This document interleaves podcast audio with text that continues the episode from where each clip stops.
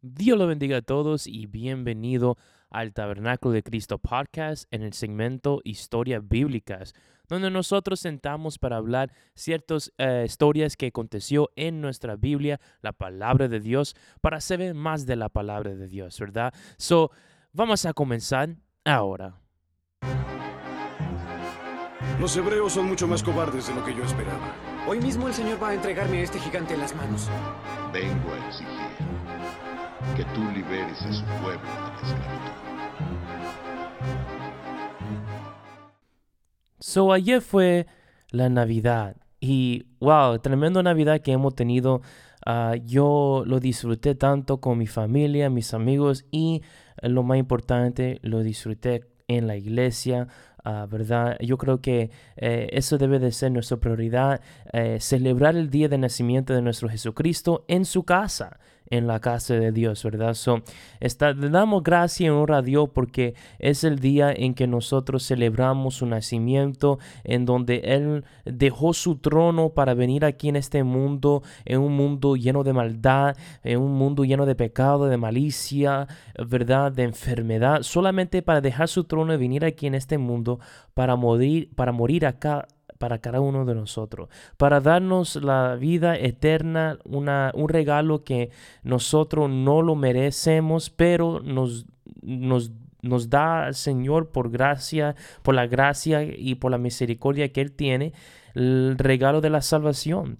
Y por eso hay razón para que celebrar en el 25 de diciembre y por eso lo celebramos, ¿verdad? Y damos honra y gloria a Dios. No debemos solamente celebrar y honrarlo ese día una vez al año, sino todo día de nuestra vida. Debemos siempre darle gracia a Dios. So, hoy vamos a estar hablando de la historia del nacimiento de nuestro Señor Jesucristo que se encuentra en el libro de Mateo capítulo 1 verso 18 y voy a hablar de ese pasaje y también en el capítulo 2 para aquellos que quieren leerlo después lo pueden leer en Mateo capítulo 1 verso 18 adelante y también el capítulo 2 del libro de Mateo. Amén. Ah, so comenzamos, ¿verdad? con la historia en donde ah, Dios le mandó un ángel para anunciar a María que ella va a tener un hijo, que ella va a dar luz a un hijo. Y esto es algo de, de que nosotros hemos estado esperando, la humanidad, digo. La humanidad eh, estaba esperando por ese día por muchos y muchos de años. A mí, el primer profecía mencionado de Jesucristo fue en Génesis capítulo 3, verso 15. So, eso te dice ya de cuántos años y cuánto tiempo ya en la humanidad estaba esperando por el Rey, el Rey de Reyes, Señor de Señores, el Mesías, Jesucristo. Y todas las damas en este tiempo, eh, durante todo el curso de los años de la Biblia, estaba esperando a ver si le tocaba a ellas. Porque todas las damas eh, eh, en la Biblia estaba esperando a ver. Ellos tenían ah, aspiración, tenían ah, ambición, no, no ambición, aspiración, ¿verdad? De, de si, si le tocaba a ella o no. Pero Dios escogió María una dama lleno de, de humildad. Era humilde. Y tremendo que Dios solamente escoge la, la gente que tiene humildad, que tiene que son humildes para hacer el trabajo de Dios. Dios escogió a David porque era humilde. Estaba pastoreando las ovejas de su padre en el campo y escogió a él para que él pudiera ser el rey de Israel. Y aquí es, él escogió María para que María podía tener el hijo de él, el Mesías, el Salvador del mundo dentro de ella por nueve meses y, y dar luz a él. Eso era, eso era un honor tremendo para ella. Y una cosa que todas las damas en este tiempo y todos los tiempos durante el curso de la Biblia estaba esperando a ver si le tocaba a ella o no. Pero le tocó a María. Una persona que no lo estaba esperando porque de tanta humildad que ella tenía, ella no, ella no pensaba que ella era digna. Pero sí, era digna porque Dios le escogió a ella. Y Dios nos va a escoger a nosotros si nosotros somos humildes. Y cuando el ángel de Jehová le dijo que iba a tener luz, ella no estaba diciendo no, solamente le preguntó Dios, pero ¿cómo, cómo esto es posible? Porque yo soy un virgen. Nunca he tenido relaciones sexuales. Pero el ángel de Jehová le explicó, el Espíritu Santo va a venir sobre ti y tú vas a tener un, un hijo, tú vas a dar luz a un hijo. Y con eso ella lo aceptó y ella dijo, bueno, yo voy a hacerlo porque el Señor me ha llamado. Qué lindo, ¿eh?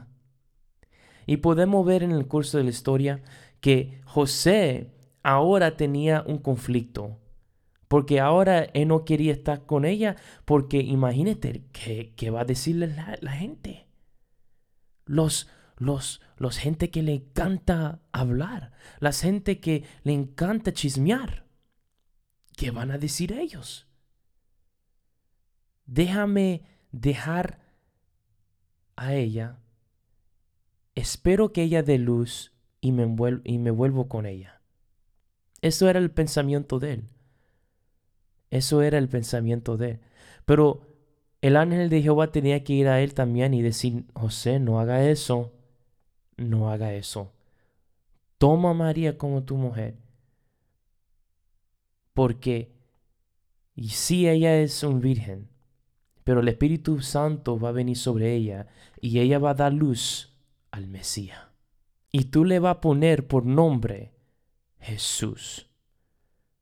Y José dijo, bueno, vamos entonces.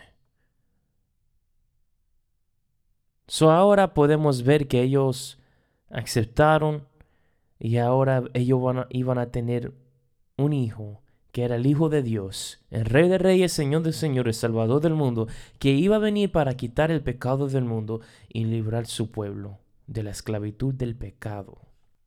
Entonces vemos los magos que fueron y dijeron, ¿dónde está el Rey de Israel? Que queremos adorar a Él, el que nos va a librar al pueblo de Israel. Y esto para el rey Herodes, él estaba preocupado y dijo, y dijo, no, esto no puede ser porque yo soy el único rey aquí. Yo soy el único rey aquí. ¿Qué pasa aquí? Y a él no le gustó eso. En que el rey de Israel, Herodes, no estaba pensando, él tenía, no estaba pensando en algo más supremo, en algo más grande que él. I el, el, Cristo no iba a quitarle su puesto en el trono de Israel en ese momento. Cristo vino para quitar el pecado del mundo. Él vino para darnos la vida eterna con su Padre celestial, Jehová de los ejércitos. Él vino para darnos la vida y la vida eterna con Él. Pero el rey no entendió eso. Pensó que Cristo iba a quitar su puesto del trono y, no, y a él no le gustó eso. Si él le dijo a los magos, ¿sabes qué? Búsqueme este rey. Y cuando lo hayas, reporte de nuevo conmigo, porque yo quiero ir también a adorar a este rey. Pero esa no fue la agenda de él. Él tenía otra agenda. Él no quería adorar a Cristo. Él no quería matarlo. Él lo quería quitar de, de esta historia. ¿Por qué? Porque él quería ser el único rey de Israel. Y los magos fueron y siguieron la estrella hasta que llegaron donde Cristo nació en un pesebre. En un pesebre, hermano, en un pesebre. Ni una cinco estrellas hospital como nosotros you fuimos nacidos. Él nació en un pesebre. Donde ellos le dan comida a los animales. Ahí nació el Rey de Reyes, Señor de Señores, el Salvador del mundo en un pesebre. Eso debe de enseñarle que hasta, que hasta el Hijo de Dios viviente tiene humildad. Y cuando encontraron a Jesús en un pesebre los magos, comenzaron a adorar y glorificar su santo y bendito nombre.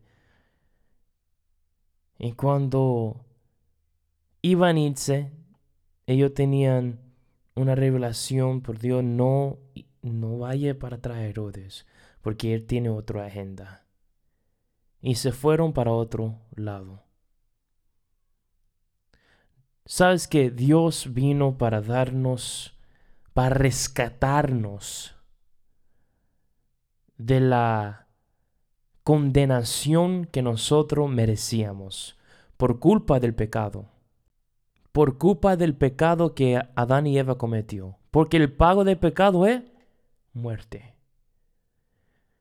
Y nosotros merecíamos la muerte, la condenación, pero por la gracia y la misericordia que tuvo Dios y Cristo nos dio la vida eterna y la salvación a nosotros, para que nosotros no podíamos, para que ahora nosotros pudiéramos estar con Él por la eternidad.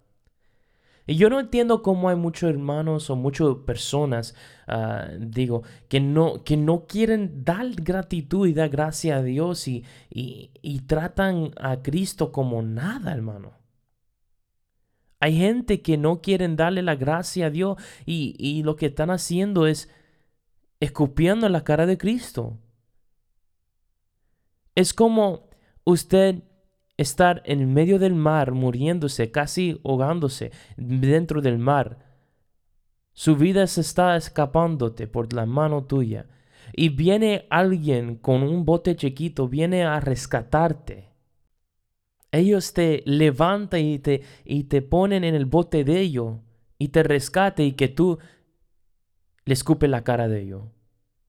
¿Cómo eso? Debemos de dar y enseñar gratitud a nuestro Dios todos los días de nuestra vida, no solamente un día del año, sino todos los días en nuestra vida. Debemos de enseñarle gratitud, debemos de, debemos de darle gracias a Dios por lo que Él ha hecho en nuestra vida. Él nos dio salvación, nos rescató. ¿Y cómo le estamos enseñando gratitud? Debemos de, reflexionar y debemos de siempre estar honrando y glorificando y dar gracia a nuestro Dios, no solamente una vez al año, sino todos los días de nuestra vida. Porque Él nos dio la oportunidad de tener una vida eterna con el Señor en el reino de Dios por la eternidad. Para mí, eso es lo que significa la Navidad. Espero que hayan disfrutado de este segmento de historias bíblicas donde nosotros hablamos un poquito nada más del nacimiento de Cristo y qué significa en nuestra vida.